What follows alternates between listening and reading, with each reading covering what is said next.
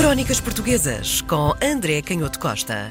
Como foi dito e já apresentado, hoje trazemos uma figura bastante interessante, considerado por muitos o primeiro jornalista português. É verdade, é um daqueles uh, exemplos de um autor e também neste caso um, um livro, um, eh, cuja importância é, é, muito maior do que a fama que depois um, eh, ele conseguiu granjear. Estamos a falar de Manuel Severino de Faria, o autor de um livro Notícias de Portugal, publicado em 1655, e que é apontado por muitos dos estudiosos do, do, jornalismo em Portugal como a primeira pessoa, o primeiro autor a, publicar compilações de notícias, de factos noticiosos e a ter uma visão pragmática dos acontecimentos, portanto, a fazer uma seleção dos acontecimentos mais importantes e a publicá-los através da imprensa. É claro que o Manuel Severino de Faria é muito mais importante do que esta, esta mera compilação dos factos noticiosos. E há também quem eu considere um dos primeiros economistas, ou obviamente não podia ainda falar-se da economia no, no, no, início do século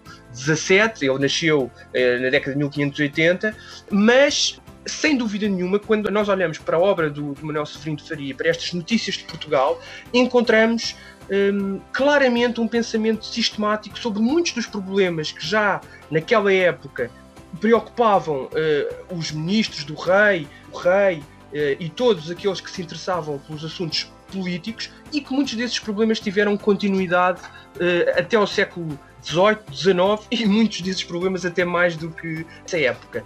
Por exemplo, quando olha nas notícias de Portugal para o reino, ele identifica quatro eh, assuntos principais que eram a razão do enriquecimento, do bem-estar das populações. E fala da agricultura, das artes mecânicas, do comércio e da milícia. A milícia era, obviamente, o exército, a capacidade militar dos reinos. E se esta ideia da capacidade militar dos reinos é hoje para nós estranha, a verdade é que as outras três mantêm toda a sua atualidade: a agricultura, as artes mecânicas, a tecnologia e, este, e a organização do comércio. E ainda mais interessante, quando ele vai falar sobre esta ideia das artes mecânicas, nós ouvimos esta expressão artes mecânicas e podemos pensar que é uma visão um bocadinho ultrapassada, porque esta expressão já não é muito atual e não, não, não, percebemos exatamente o que é que ele está a falar, mas quando ele começa a identificar os problemas, percebemos muitas das preocupações que ainda hoje preocupam os economistas. Em primeiro lugar, é a diferença entre vender as matérias-primas em bruto, as matérias em cru, como, como escrevia na época, hum, em, em 1655, o Manuel Severino Faria, ou então vender produtos já trabalhados dessas matérias-primas. E ele dá o exemplo das lãs, das sedas, das baetas, das charjas, que muitas das vezes eram as matérias com que se faziam os, os, os, tecidos eram vendidas por Portugal e eram depois recompradas em Inglaterra muito mais caras. Mas ele vai mais longe do que isso. Ele depois diz que a razão pela qual é muito importante transformar os produtos e cultivar essas artes mecânicas tem a ver com a própria com o próprio desenvolvimento da população. E ele vai dizer, vai dizer coisas, estamos a falar de 1655 e em muitos destes textos foram pensados até antes disso, ao longo da década de 1620, 1630, e ele vai falar de coisas que nós depois só vamos voltar a ouvir no final do século XVII, ou então com mais propriedade com o Marquês de Pombal em, em meados do século XVIII, que é trazer oficiais artesãos gente especializada na tecnologia, nestas indústrias, nestas fábricas do estrangeiro e pagar-lhes bons salários e oferecer-lhes comodidades, como diz o, o Manuel Severino de Faria, para os fixar no reino. Depois, uma coisa muito interessante que eu acho que ainda hoje, se calhar, é um dos problemas que nós temos, estimar as invenções. Eu, eu, eu utilizo essa expressão, estimar as invenções, preservar, uh, acarinhar, proteger a ideia de que inventar uma coisa, criar uma coisa e desenvolvê-la tecnicamente é um processo muito difícil e que precisa de ser protegido e precisa de ser cultivado, precisa de ser prestigiado entre a população.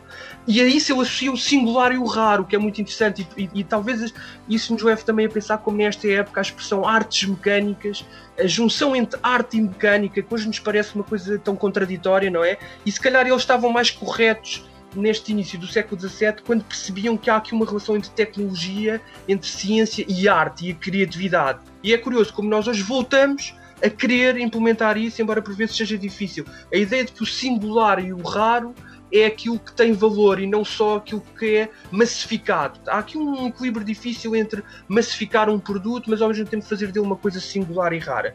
E por último, premiar a perfeição e a excelência, que é outra coisa que quase parece um político do século XXI a falar, aqui o Manuel Severino Faria. De facto, é um livro, é um autor muito interessante, com um pensamento extraordinário. Ele depois vai falar também sobre um problema fascinante que é o excesso de peso das naus da Índia, porque havia nesta época um problema de naufrágios. Ele dá o exemplo que em 1591-92 das 22 naus, das 22 embarcações, não eram apenas naus, eram também galeões, escaravelas que ainda se utilizavam, mas das 22 que vieram da Índia para Lisboa, só duas é que chegaram.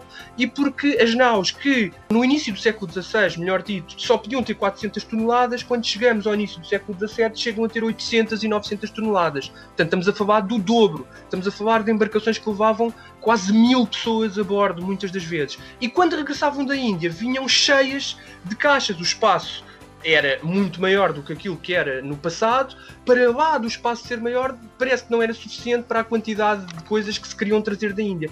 E eu dizia que as caixas eram de tal forma que às vezes a altura era maior do que o castelo da popa. Portanto, aquela parte que nós, quando vemos uma nau, vemos na parte de trás da nau, aquela parte mais elevada, as caixas no centro eram ainda mais elevadas do que o castelo da popa. E quando alguém queria passar da popa para a proa, tinha que escalar as caixas como se estivesse a atravessar um monte. Isto é uma coisa impressionante que ele conta e que diz que ele percebe que, bem, vão pensar que eu estou a inventar, e ele diz que ouviu isto de diversas testemunhas e que diversas pessoas que vieram da Índia lhe disseram que, de facto, era preciso escalar as caixas quando se queria passar pela nau. Isso fazia, obviamente, com que, com que fosse muito mais difícil manobrar as naus, elas eram muito mais lentas e era também um perigo, obviamente, para uh, a navegação e, e, propiciavam ou provocavam muitos mais uh, naufrágios. É de facto um autor que vale a pena ler e eu deixo uma nota que é muito atual neste confinamento que é a ideia de que, embora as viagens nos fascinem, ele vai construir uma rede de contactos por toda um, a Europa, por todo o mundo, até podemos dizer assim, vai enriquecer, vai criar uma biblioteca gigante com livros, com papiros egípcios, com pergaminhos, com milhares de moedas de ouro e vai depois dizer que, embora as viagens nos permitam aprender muita coisa, por mais curioso e inteligente que seja um viajante, nunca conseguirá alcançar a menor parte das coisas que se conseguem em casa, lendo e estudando. Fica o conselho. Crónicas Portuguesas com André Canhoto Costa.